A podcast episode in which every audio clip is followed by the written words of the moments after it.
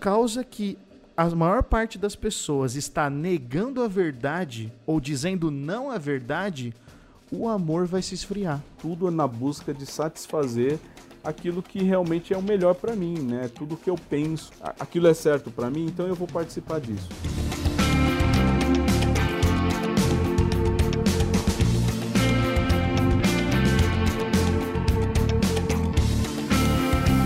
Obrigado pelo clique, mais uma vez aqui de volta à mesa nesse episódio que está bem legal. Quero convidar você a compartilhar nas suas redes sociais, enfim, para que a mensagem da palavra de Deus possa chegar a mais pessoas.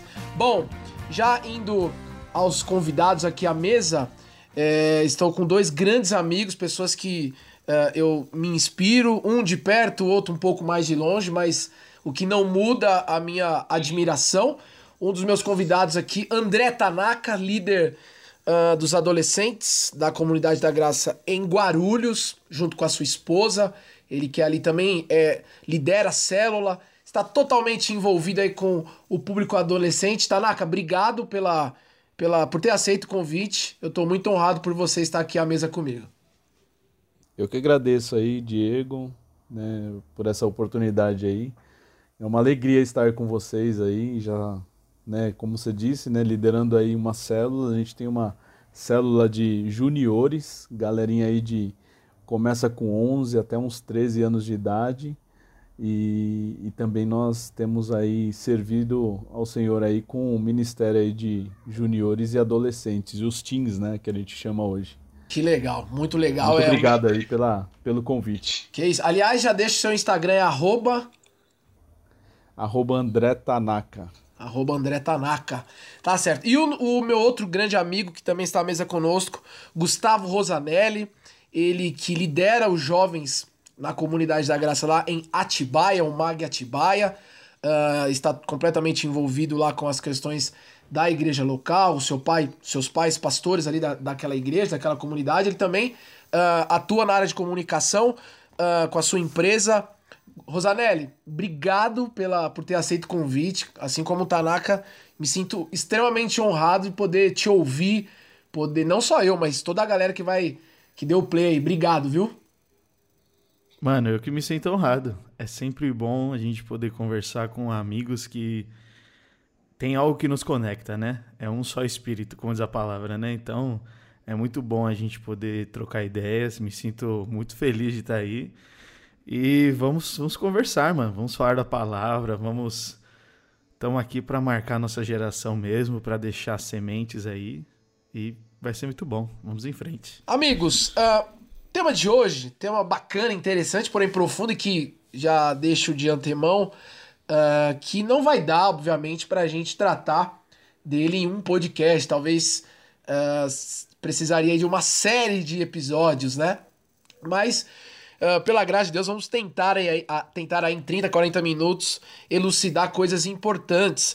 E hoje a gente vai falar um pouco da missão da igreja frente a esses desafios da pós-modernidade, né? Uh, como que o amor de Deus funciona nisso tudo. E eu queria sempre começar com um versículo, é, as nossas, o nosso podcast.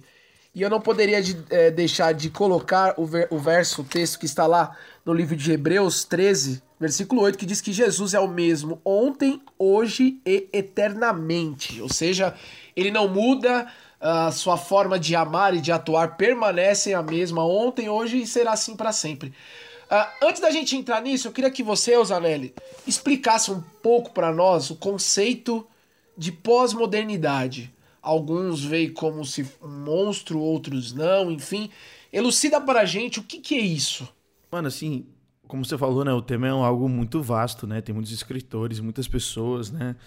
É, o pós-modernismo a gente pode delimitar ele começando a partir da Segunda Guerra Mundial, né? A partir da Segunda Guerra, quando começa a começa o, o movimento modernista em si, né?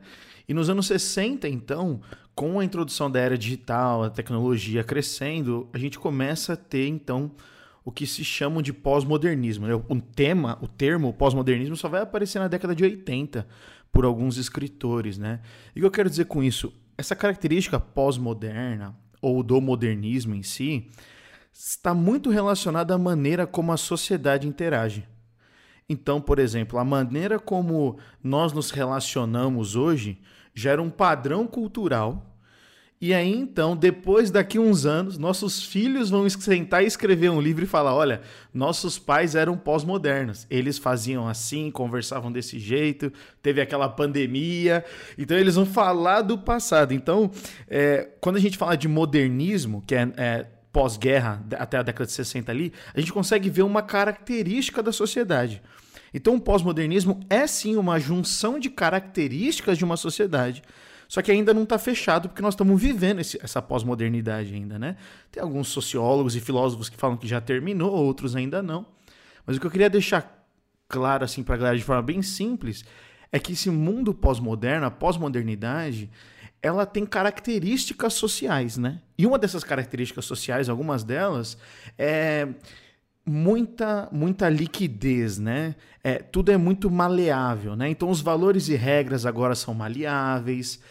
Tudo é uma questão de opinião. A verdade ela é um pouco é, assim, existe certos absolutos, mas é um absoluto questionável. Ninguém, por exemplo, questiona o absoluto de existir um universo mas a Terra ser plana ou não, isso eles já questionam. Então, o que eu tô querendo dizer assim. Aliás, é um baita de um debate esse, né? É, não, absurdo, mas assim, existe um absoluto, mas é um absoluto que tem percepções.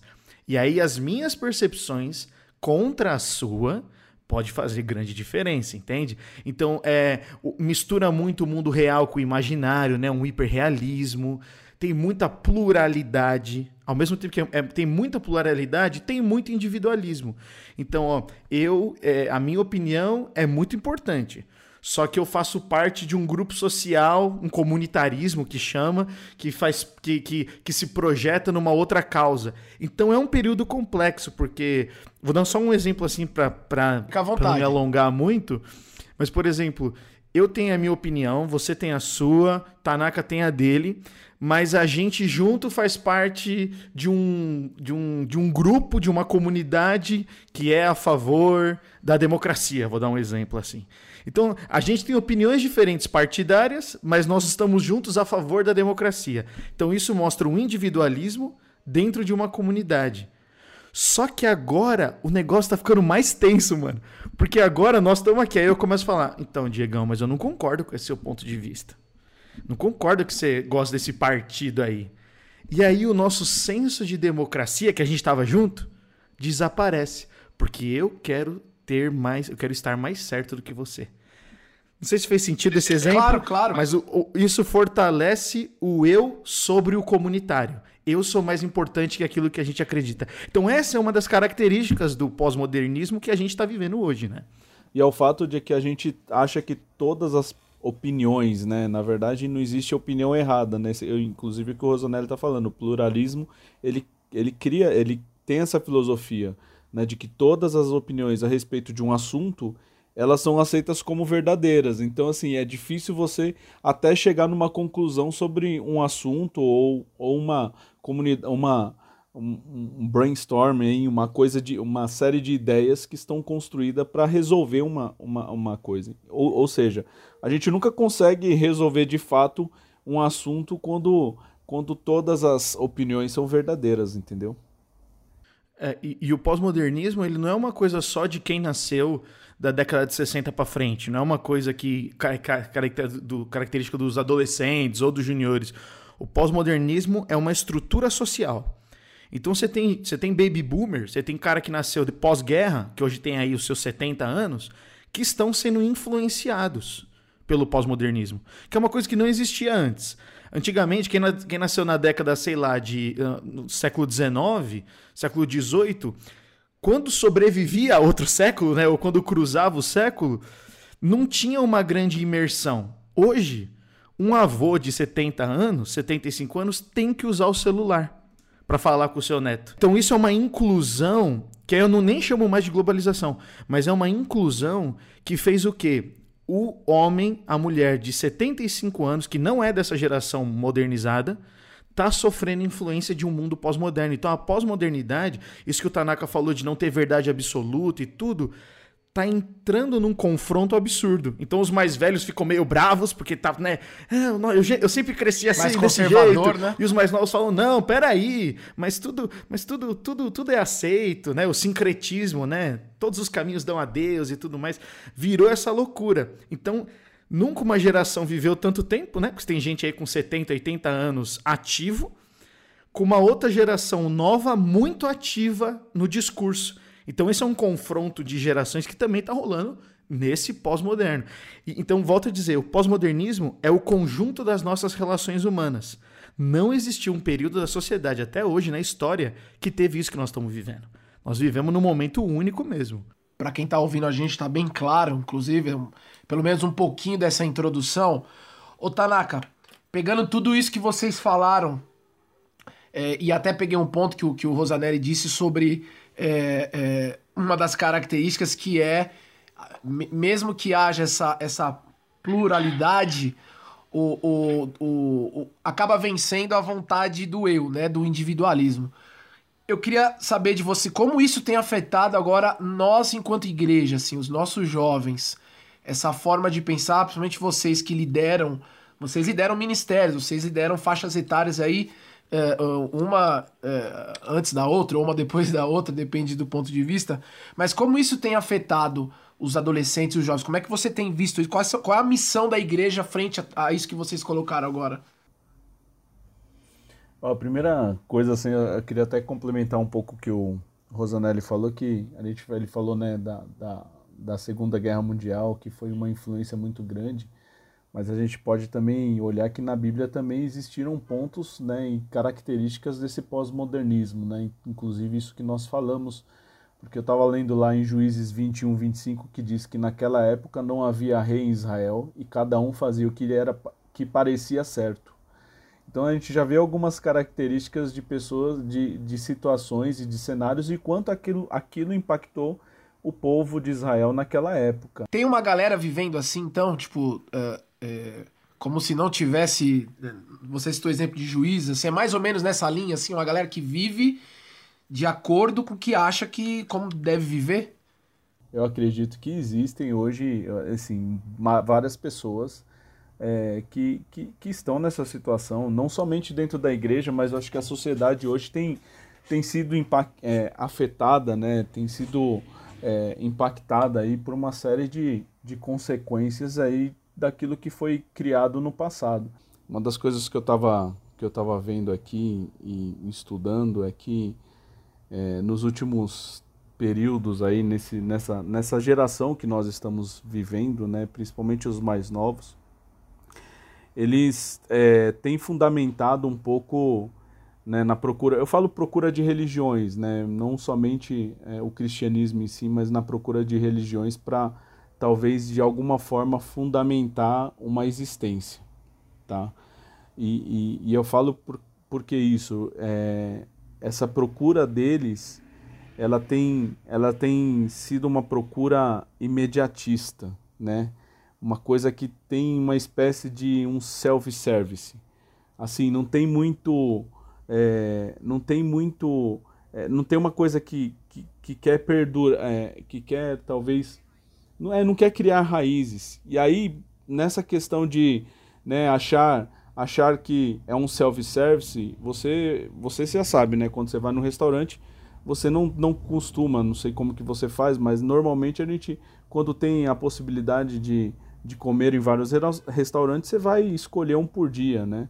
E às vezes também, e muitas vezes, essa questão do jovem ser imediatista, é, procurar as coisas de imediato, o self-service, eles têm buscado procurar todas as religi religiões possíveis, né, todas as crenças possíveis, e aí ele vai experimentando algo que realmente venha satisfazer a vontade dele.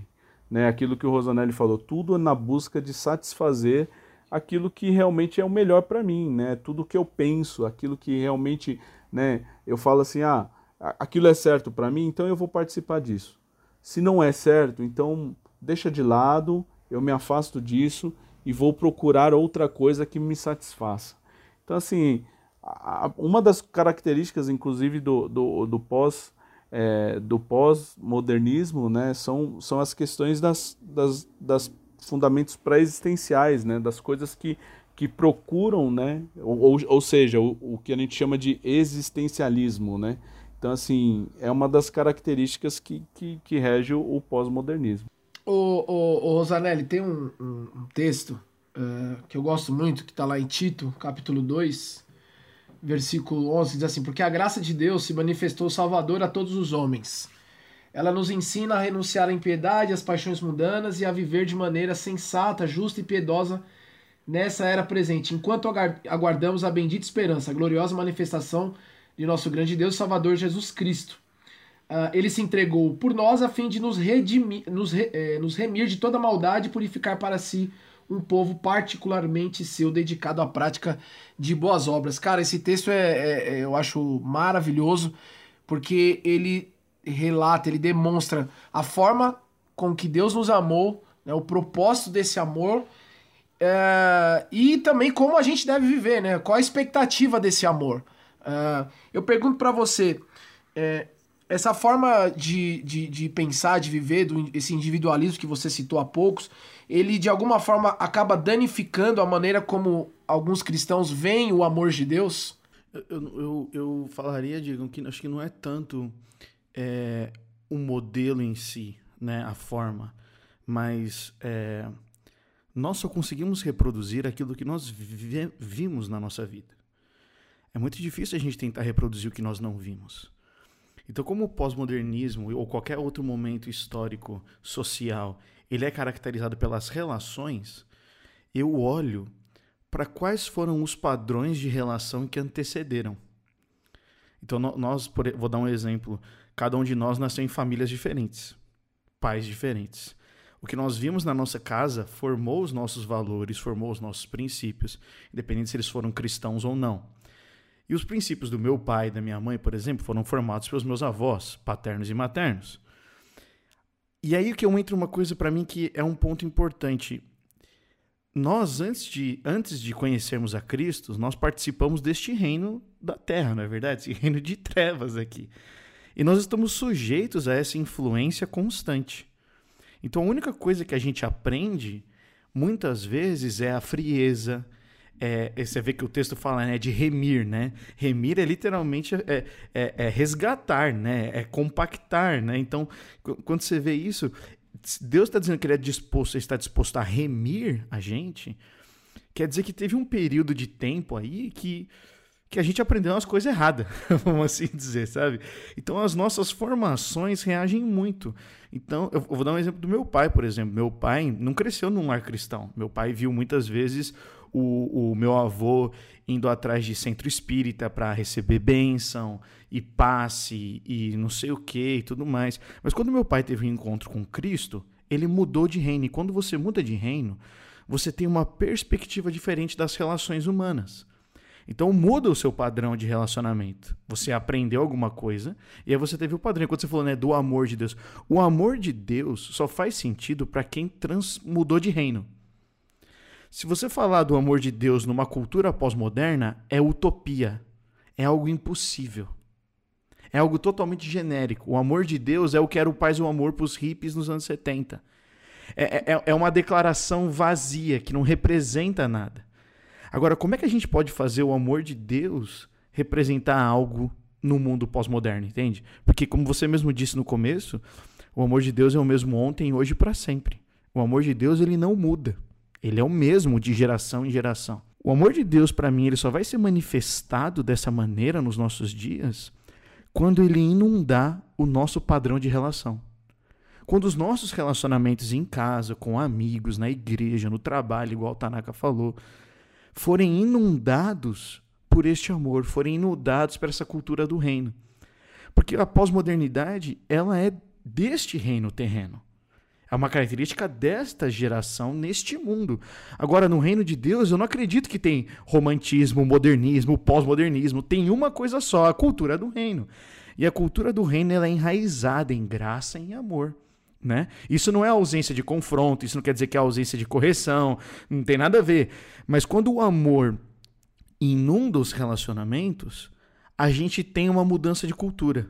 Porque lembra, mano, se o pós-modernismo é uma cultura, o reino de Deus também tem uma cultura. Então acho que esse que é o choque na igreja, né? Até é, complementando o que o Tanaka falou, a pergunta que você fez pro Tanaka, às vezes a gente, como é que isso tem afetado a gente? Tem afetado a gente porque muitas vezes a gente está mais interessado em mudar o comportamento das pessoas para reagirem certo no mundo pós-moderno, certo entre aspas aqui, do que causar uma transformação interior para que ela mude o pensamento. Porque quando eu mudo o pensamento, tudo bem, mano, que meus pais não foram cristãos. Tudo bem que eu tive mágoas na minha vida. Tudo bem que eu tive. Não estou desconsiderando nada da história, você entende? Mas o reino de Deus vem com um tamanho amor que faz mudar as bases, muda os fundamentos. E aí então, eu posso ser igreja, eu posso ser cristão em qualquer momento da história. Porque a gente teve ao longo da história vários momentos tensos, né? Como falou mesmo lá em Juízes, mas sempre teve uma igreja. Sempre teve os fiéis, sempre teve os que permaneceram. E esses, eu creio que eram os que tinham essa experiência, tinham, tinham experimentado esse amor de Deus, né? Então, desculpa te interromper. Então, você está querendo dizer. É, tá faltando o ensino correto, então?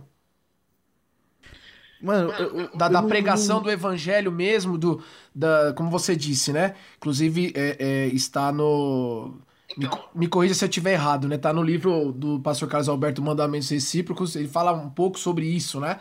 Que não tem como a gente é, é, é, pertencer ao, a, a, um novo reino no qual tem um rei e uh, as nossas relações nas outras esferas permanecerem as mesmas, né? Então, dentro disso, você acha que tá faltando o ensino correto ou as pessoas, eh, as pessoas precisam realmente ter um novo nascimento? É isso? Eu acredito que. Eu acho que sim. É, obviamente que um ímpio precisa nascer de novo, mas não adianta nada o crente nascer de novo e não ter a prática, né? Então eu não, eu não acho que é só uma questão de ensino, porque eu não poderia falar que. Né, seria muito ousadia falar que a igreja brasileira está ensinando alguma coisa errada. Eu, posso, eu tenho que falar pelo, meu, por mim, né?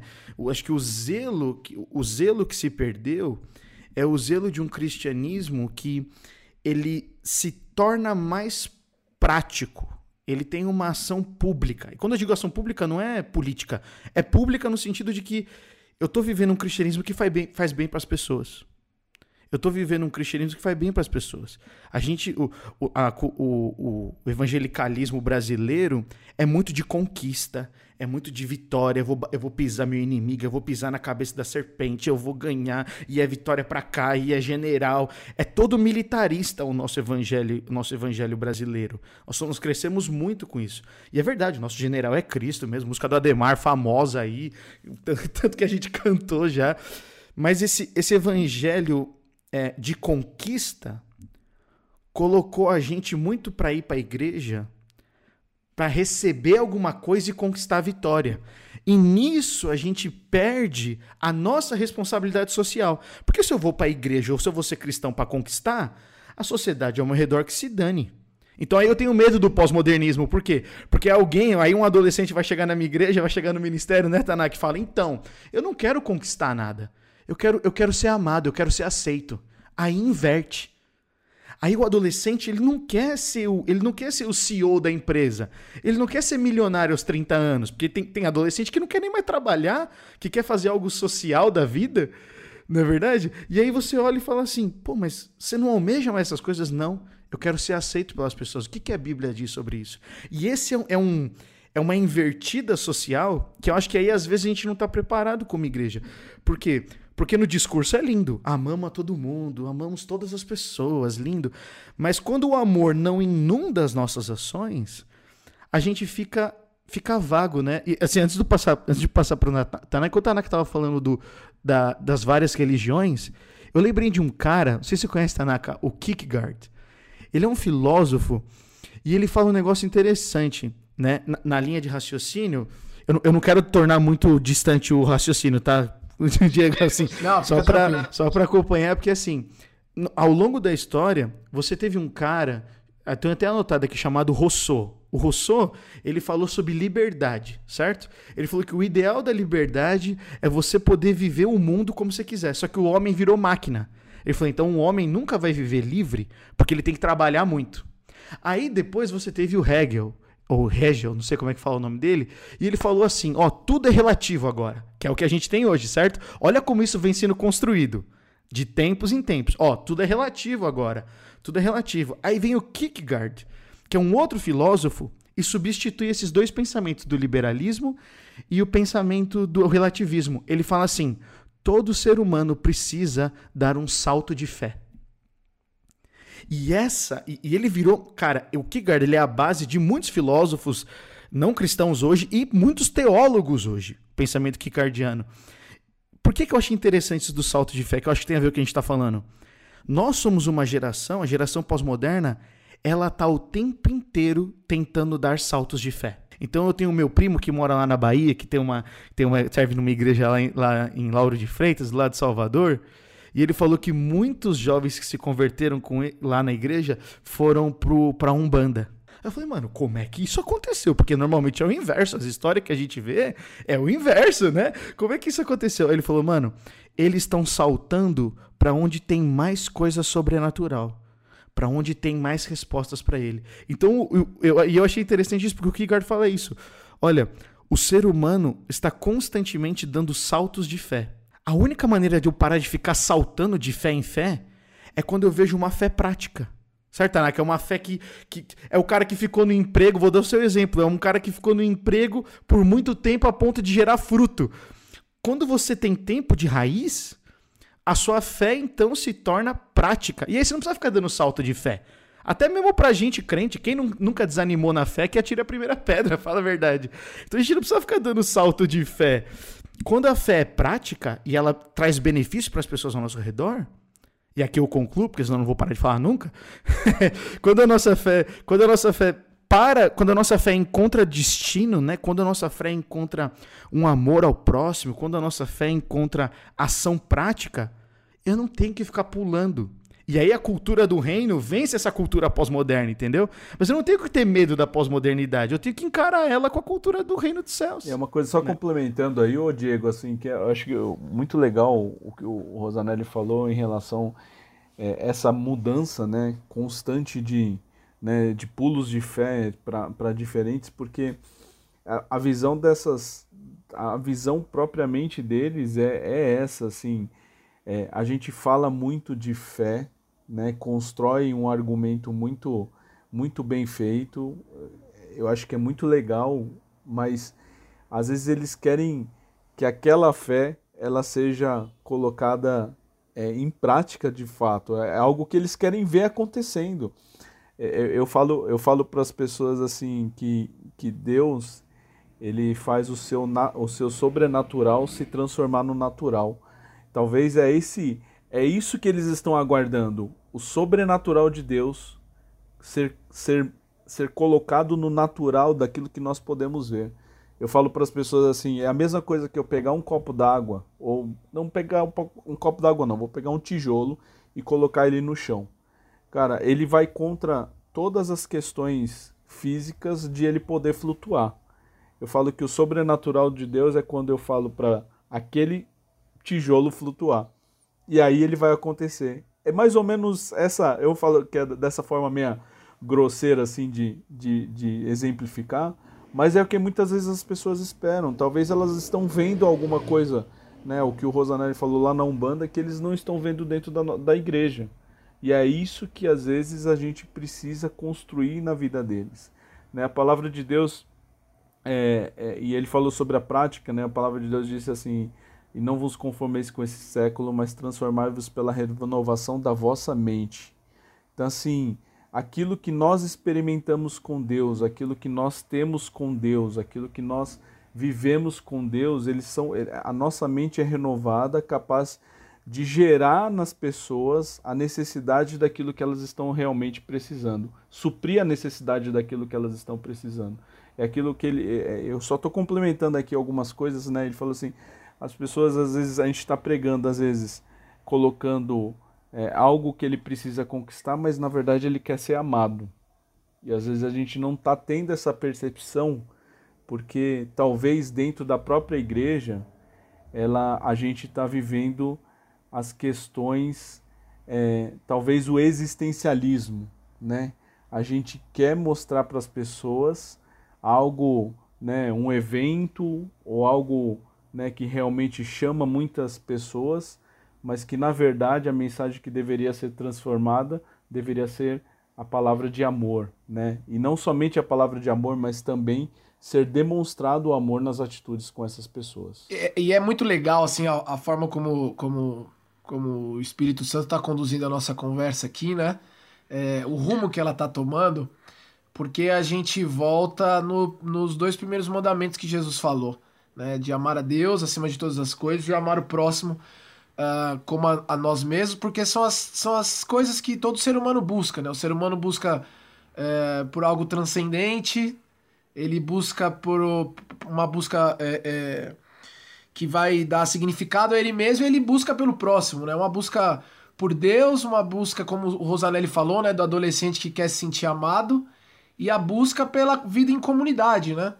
É, isso é muito tremendo porque em Cristo a gente encontra, obviamente, como vocês falaram, praticando, né? Como o Thiago falou, que se a gente ouve e não pratica, a gente está realmente vivendo um engano. É mais ou menos isso, Rosanelli, assim, a resposta para isso tudo, na verdade, está no novo nascimento, um novo coração e, e na prática de estudo. Mano, eu, eu acredito puramente. Eu acredito que o novo nascimento é a única maneira de nós termos acesso a essa mente renovada. É a única maneira da gente poder viver, né? Mas é, e, e, e a gente tem que desmistificar um pouco, sabe? Porque em partes, a, gente, a gente, como igreja, transformou o evangelho em algo muito fácil. Que não tem sofrimento, que não tem renúncia de pecado e tudo. Então, uma, uma parte é a nossa responsabilidade como igreja. A outra parte é que a gente também deixou. A gente tem muito medo de dizer para as pessoas: ó, se você, Deus, Jesus já perdoou os pecados, você está livre e cheio do Espírito Santo. Porque a gente tem uma série de coisas que a gente também quer controlar e quer colocar padrões. Então a gente também tem que tomar cuidado como cristãos. Eu nem uso dizer como igreja, porque às vezes, ao mesmo tempo que a gente quer falar que as pessoas estão livres do pecado, a gente também quer que elas façam de um certo jeito. E isso é nosso, nós temos que olhar pra gente, nós temos que olhar, nós temos que ser honestos aqui, entendeu? Não, eu, eu, eu, eu quero que ele faça desse jeito, então eu vou colocar certas amarras. Não existe essa amarra no reino, existe o Espírito Santo que habita em todos certo? Então, o que, se o que nos une é o Espírito, nós temos que fazer as pessoas conhecerem a Jesus e serem cheias do Espírito Santo. Esse é o papel principal da igreja para combater uma cultura pós-moderna, para combater um, um, uma, uma cultura cética, para combater uma cultura é, relativista. Não é só sair curando pelas ruas, isso é fruto. Mas é o primeiro ponto é falar, olha, eu vivo uma vida diferente por causa que Jesus Cristo morreu por mim. Porque João 3,16 é isso, Deus tanto amou o mundo que entregou o seu próprio filho. Então, o maior ato de amor foi um ato de entrega. Nós, como cristãos, somos convidados a amar a Deus entregando. Então, a gente tem que entregar, sem convicção, certo? Eu tenho que, eu tenho que, eu tenho que me submeter ao meu irmão, como diz a palavra. Eu tenho que me, eu tenho que me humilhar. Jesus falou: "Aprendei de mim que sou manso e humilde de coração". Jesus nunca falou. A única coisa que Jesus fala para aprender dele é mansidão, é mansidão e humildade. Você ver que o bagulho era sério ali. Entende? O, aliás, o Novo Testamento está cheio de, de, de direções. É, Paulo fala aos Efésios, aos Gálatas de, de, de ser de humildes, né? Tem várias, vários, perdão, várias vários, cartas, né? É. Várias, várias, várias. E eu tava, eu, tava, eu, tava, eu tava estudando esses dias Mateus 24, né? Que é, que é Jesus falando sobre a, o final dos tempos, né? E aí Jesus fala isso, né? Ele falou que é, nação vai se levantar contra nação, rumores de guerras e tudo mais. E aí no final do versículo 8, Jesus diz assim: tudo isso será o início das dores. Então a guerra, todas essas coisas vai ser o começo das dores. Aí no versículo 10 de Lucas, que esse trecho só está em Lucas, é, perdão, só está em Mateus, Mateus 24, diz assim: Naquele tempo, muitos ficarão escandalizados, trairão uns ao, e odiarão uns aos outros, e numerosos falsos profetas surgirão e enganarão a muitos. Devido ao aumento da maldade, o amor de muitos esfriará, mas aquele que perseverar até o fim será salvo. E este evangelho do reino será pregado em todo o mundo como testemunho a todas as nações, e então virá o fim. O que, que me salta aos olhos disso, mano, relacionado ao que nós estamos conversando? É que Jesus está falando que uma das características do final dos tempos é a deterioração dos relacionamentos.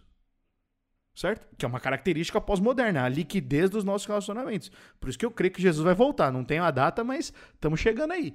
Porque, pensa comigo, ele está falando, ó, muitos vão ficar escandalizados, vão odiar uns aos outros. Ele está falando de relação. Ele não está falando de instituição, ele não está falando que odiar a igreja. Ele tá, odiarão uns aos outros. Porque o amor vai se esfriar, né? E, exato. E aí ele fala, né, devido, versículo 12, devido ao aumento da maldade. Essa palavra maldade no original é, é, diz respeito a negar a verdade. Olha que interessante. Por causa que a maior parte das pessoas está negando a verdade ou dizendo não à verdade, o amor vai se esfriar. Qual que é a pós-modernismo? Todo mundo dizendo, não, a sua verdade é opinião, verdade absoluta não existe. Então nós estamos caminhando para a deterioração da, dos relacionamentos. A igreja, o, o maior sobrenatural que uma igreja pode viver hoje, de maior testemunho, ao meu ver, são ter relacionamentos saudáveis, mano é a gente ter uma casa, é ter filhos tementes ao Senhor, é você é você caminhar a segunda milha, Mateus 6, sabe, mano? Dá a capa, anda de novo, dá outra face. Isso é cultura do reino que combate o pós-modernismo, se eu posso assim dizer, né? Porque o versículo 14 conclui disso. E este evangelho do reino será pregado em todo o mundo como testemunho. Então não vai ser por igreja, vai ser como testemunho de relacionamento. Quanto mais eu me relaciono, mais eu vou ter testemunho. E aí então o evangelho do reino vai se expandir. De pessoas que estão debaixo desse reino uh, e abraçaram os valores desse reino, né? Ô Tanaka, assim, pra gente caminhar pro fim. Aliás, já estamos caminhando porque, assim, é, a mensagem da cruz e, e, e, viver isso realmente responde a tudo. E o Rosanelli colocou muito bem em relação ao Espírito Santo, né? Que, que a gente precisa conhecê-lo muito mais. É, é, claro que é um o, o atributo do poder, enfim, faz parte da, da, da, da, sua, da sua natureza. Mas isso que o Rosanelli falou é muito legal. Tem um texto agora, eu não lembro se é Lamenta, Lamentações, vou, até o final que eu vou pegar que fala assim que é, e porei o meu espírito sobre o coração deles para que andem, para que obedeçam os meus decretos e, e andem fielmente é, de acordo com as minhas leis. Né? E o papel do Espírito Santo é tão profundo, né? Jesus vai falar que o Espírito Santo não vai falar dele, vai falar é, o que está no coração de Jesus. É, que nós possamos viver isso, né, Tanaka? Nós possamos ver realmente como cheios do Espírito Santo e, e, e gerando fruto, fruto é, nos nossos relacionamentos com as nossas esposas, os nossos filhos, os nossos amigos. Eu creio que assim nós vamos conseguir ser a luz que Jesus falou em Mateus, glorificando o Pai que está no céu, né? Com certeza, Diego. Acho que é, é aquilo que a gente falou aí, já, já declarou isso, né? Amar o seu próximo como a ti mesmo. É uma das formas mais é, fiéis e talvez é, a, a, primeira maior forma de nós demonstrarmos o amor de Deus para as pessoas, né? É, é, eu falo que a Bíblia, a gente acha na Bíblia algumas coisas muito, muito interessantes com relação a palavra amor, né? É, se existisse uma, uma, uma definição, eu falo uma definição da palavra amor, eu acho que em um versículo Paulo ele começa a falar sobre a definição da palavra amor. Né? Então ele começa lá assim: passo, passo agora a mostrar a vocês um caminho ainda mais excelente. Então assim, a gente sabe que o amor, a definição de amor é um caminho excelente. Só que depois ele começa lá em 1 Coríntios, versículo 13. Ele, na verdade, ele acaba o, 1 Coríntios, o versículo 12 de 1 Coríntios, lá no 31. Ele fala assim: Passo a mostrar agora a vocês um caminho mais que excelente. Aí isso é a definição que ele vai trazer. É a definição de amor. Só que aí no, no capítulo 13, ele mostra que o amor, ele não é uma definição. Eles são ações que nós precisamos fazer para demonstrar às pessoas que necessitam receber esse amor de Deus. É basicamente é isso, é nós demonstrarmos de forma natural daquilo que nós vivemos, porque eu gosto muito de falar com os adolescentes isso aqui, nós transmitimos aquilo que nós realmente vivemos. Porque se você não consegue por muito tempo sustentar aquilo que você não vive. Então nós transmitimos aquilo que nós vivemos. Se nós vivemos um amor de Deus, se nós estamos é, se estamos cobertos pelo amor de Deus, se nós presenciamos o amor de Deus através dos nossos líderes, pastores, dos amigos que estão entre nós, da nossa família, nós trans, transmitimos, nós transferimos isso para as pessoas. Então por isso que eu falo que Paulo ele consegue definir muito bem a palavra amor, mas no capítulo 3 ele fala simplesmente, gente, para vocês transmitir amor, vocês têm que viver com as pessoas, é o que o Rosonelli falou, relacionamentos é ter relacionamentos com as pessoas, né? É conversar, ouvir. A gente, a gente às vezes tem a dificuldade de ouvir pessoas. A gente gosta muito de falar, mas às vezes sentar para ouvir uma pessoa é muito difícil porque parece que é muito cansativo, né? Mas assim, às vezes a pessoa quer ser ouvida, é simplesmente isso, é ser ouvida. É legal, Tanaka, que Jesus, eu estava lendo isso no livro, Jesus ele responde 186 perguntas no Novo Testamento. Isso mostra que Jesus ele tinha sim uma pauta do reino e ele não veio para destruir a cultura judaica, ele veio para mostrar um caminho melhor. Ele veio, ó, eu vim mostrar o reino do meu pai. E o reino do meu pai é isso aqui, ó, é este padrão, é este relacionamento, é este amor às pessoas. Só que ele não fez isso na base do convencimento, tentando bater a cabeça das pessoas na parede. Ele fez demonstrando, é a fé prática. Porque quando eles experimentaram, Pedrão largou, largou o barco, mano. Largou o que fazia para viver isso, né? Amigos, é de verdade, assim, que riqueza que vocês trouxeram aqui. Uh, e a realidade, eu acho que se a gente pudesse amarrar tudo isso, é a importância de nós uh, nos relacionarmos com Deus e esse relacionamento com Deus, através da palavra, da oração, se, se refletir no nosso relacionamento com as pessoas, amando, perdoando, servindo, enfim, as séries de mandamentos que o Senhor deixou para nós. Só dessa forma nós vamos conseguir realmente ser luz, sermos moldados por Ele, por Jesus e, e, e realmente atrair as pessoas a Jesus. Rosanério, cara, muito obrigado.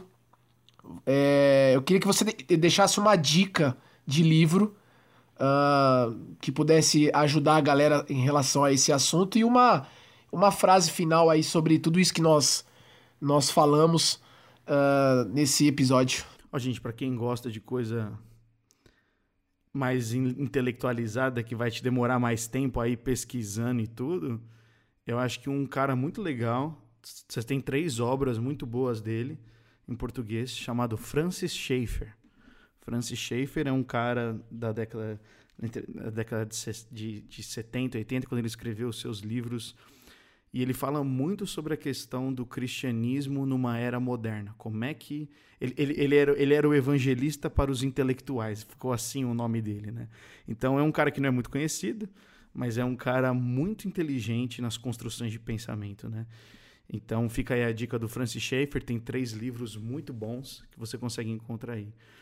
E para fechar, mano, acho que o, que eu, que eu fecharia é olhe para Jesus, sabe, mano? Porque Jesus ele veio como uma atitude de amor de Deus o Pai em favor da humanidade. Ele vem com uma clareza, ele, é, ele vem com uma identidade clara, ele vem com um propósito claro, que é o reino de Deus. E para implantar este reino, ele tem relacionamento com as pessoas. Ele não vem querer ser governador, ele não vem querer ser força militar, ele não vem querer ter as maiores áreas de influência. Ele vem para demonstrar o que é o reino. A gente precisa almejar menos grandes coisas. Não estou falando que você tem que sonhar menos, mas assim, almejar menos grandes reconhecimentos dos homens e passar mais tempo vivendo o reino de Deus, porque isso gera frutos eternos. Então Jesus fez isso. Jesus não foi tentar destronar Anás e Caifás. Jesus foi amar, foi curar, foi ouvir as pessoas, foi lá no poço ao meio-dia encontrar aquela mulher. Ele foi nos lugares menos que menos esperaria alguém como ele e foi ter relacionamento e demonstrar amor. Se Deus colocar você num grande lugar depois, glória a Deus. Nosso coração está preparado para chegar lá. Mas investir tempo demonstrando amor, restaurando as pessoas, sendo agentes de reconciliação, né? Então, Quer, quer, quer fazer impacto nessa geração, gente? Quer ser uma voz diferente? Ame. Ame como Jesus amou.